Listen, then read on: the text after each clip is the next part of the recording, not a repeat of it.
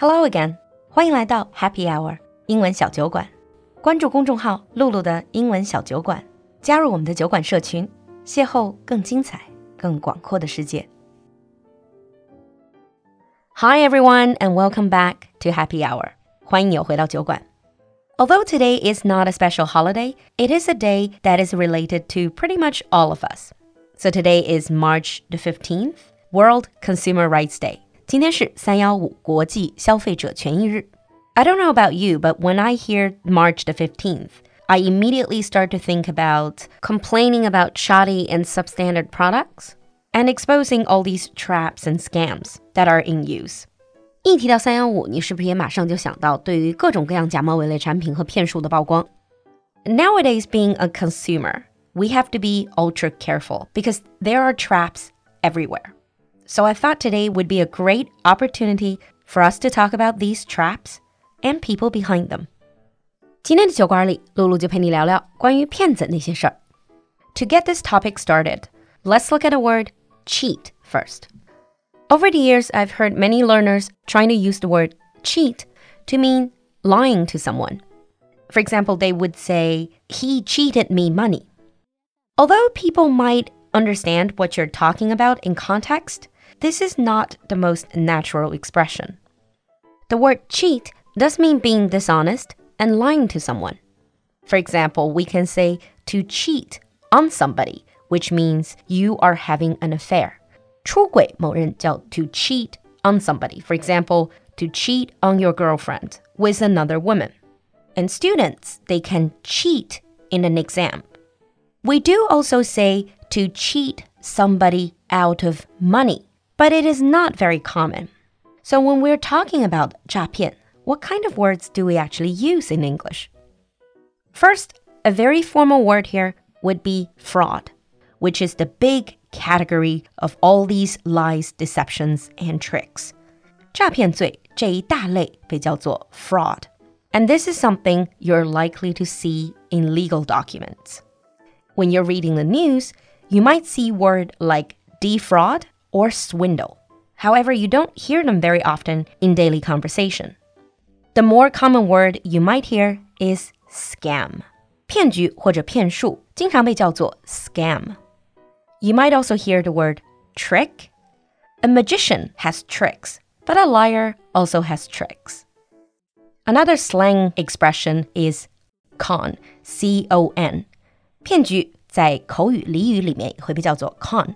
The origin of this word is something called a confidence game. Because these liars who wanted to get people's money, they used to play a game called confidence game. They are trying to trick people into trusting them or confide in them. And so they will take their money away. Gradually, the word confidence is shortened as con. And then these liars have become con man. 这些骗子在口语里也会被叫做 con man. So those were a few words describing these tricks. However, in the actual reality, it is perhaps much more common for us to be victims of these cons and tricks. So, how would you describe the situation if you have unfortunately become the victim of these cons? Well, one of the most common scenarios that we've all experienced before is getting ripped off. 中文里说被人宰了，英文里用的是 ripped off. It sounds equally painful.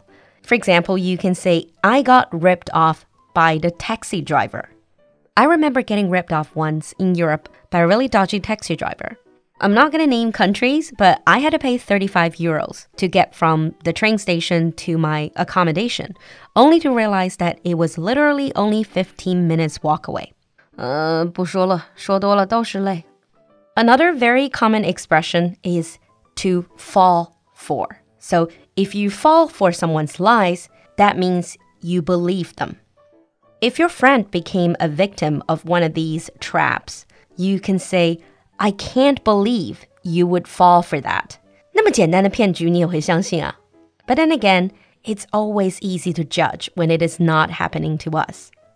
A similar expression is to be had, H A D. If you say, I think we're being had, it means I think we have become the victim of a con, of a scam. Usually, for a scam to work, either they want something from you or they want you to do something for them.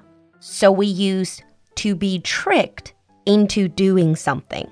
So we can say, he tricked me into transferring a lot of money to him. 他骗我转了很多钱给他。On the other hand, you can be conned out of something.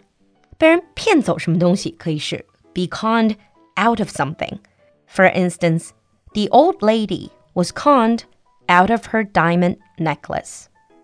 So those were some of the common expressions to talk about the scams th themselves and the victims. Nowadays, we're surrounded by all sorts of scams, and new scams are being invented every day. So let's take a look at some of the common types of scams. The first one, you might have heard about it, it's called pyramid scheme. 金字塔骗局. You know the shape of a pyramid? So it starts with the top. For example, if I want to operate a pyramid scheme, I would say, I have this product and I want you guys to sell it for me.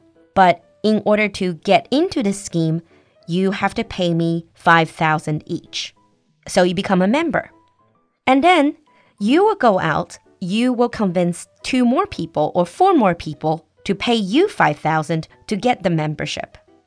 There might not even be a product. The way that I will be making money is basically collecting these membership fees and commissions. 其实也就是中文里说的传销。now, if pyramid scheme is not a common threat for most people, then the next one might happen to just about anyone. This is called imposter scam. This means these con men, they're trying to pretend to be someone you know or some authority figures like the police or the government. 冒充政府或者熟人诈骗 imposter scam. Another very common type is the lottery and prize scam. It's basically someone telling you you've won a lot of money. Now you need to provide your bank details. 彩票中奖骗局. And then for the lonely crowd, there is catfishing. I mentioned this once in the buzzword segment.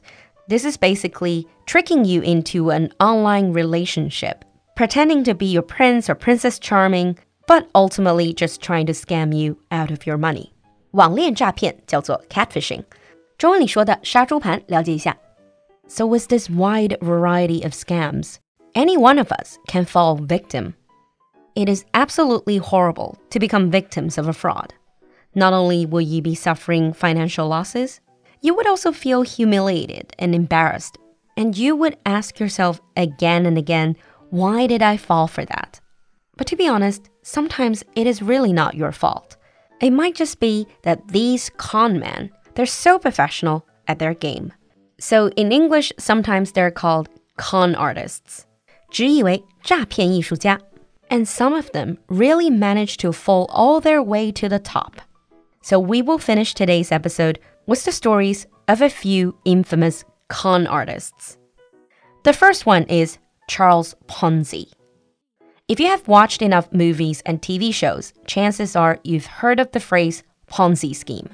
刷剧多的小伙伴们一定听到过 Ponzi scheme 庞氏骗局，这好像是很多美剧里对于富人犯罪的一个日常设定。 比如说《Two Broke Girls》里面，Caroline 的爸爸入狱就是因为庞氏骗局。So meet the original inventor of Ponzi scheme, Charles Ponzi. The idea is very simple. He convinced people to invest in this scheme that was supposed to give them really high returns. After getting their money, he simply put the money in his own pocket and then tried to get new investors and used their money to pay the investment returns to the earlier investors, thus creating an infinite cycle of non profitable investments. 其实说起来很简单，就是不断的会有人加入这个投资项目，然后用新投资人的钱去支付老投资人的收益，妥妥的空手套白狼，有没有？When he did it, it was in the 1920s and his scam secured over 40,000 investors, making him a millionaire in less than six months. The second con artist is Victor Lustig. Victor Lustig was born in Hungary, but he went on to become a man fluent in multiple languages, thus allowing him to scam people in a wide range of countries. 这可真是天不怕地不怕，就怕骗子有文化。要不说这年头不多会几门外语的话，怎么能搞定骗子？He managed to pull a lot of different scams, but one of the most notorious ones is in 1925 when he returned to Paris. He carried out his most ambitious con ever, trying to sell the Eiffel Tower. 他最惊世骇俗的骗局就是当年把巴黎的埃菲尔铁塔卖给了废品收购商。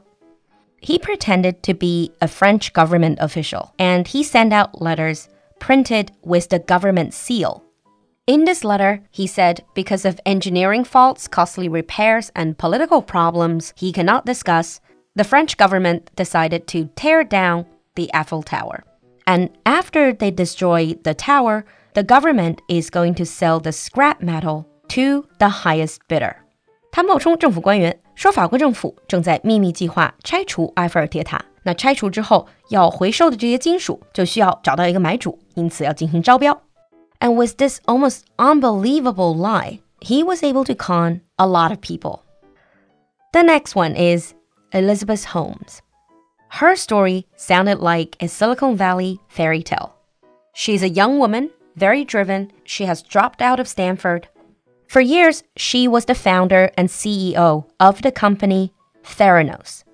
And she claimed that the company was able to build a rapid blood testing machine that could provide on the spot medical results by analyzing a single drop of a patient's blood. And news about her breakthrough machine spread through the Silicon Valley like wildfire. And the investors poured nearly 1 billion US dollars into her company. During those days, she became a shining star in the startup world, appearing on the front pages of major media and being worshipped as the next Steve Jobs. But her machines were a complete scam. She never really built a working machine. And she faked everything until the truth finally came out. 那关于这个充满传奇的硅谷骗局，被一位记者写成了一本书，就叫做《Bad Blood》。明天酒馆的公众号就会有一篇专门的推文来讲这样的一个故事。If you're interested, don't forget to check it out. And the last story is about a girl called Anna Sorokin.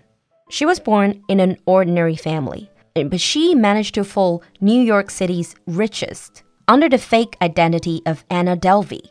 She told everyone that she is a German heiress who's got a huge trust fund.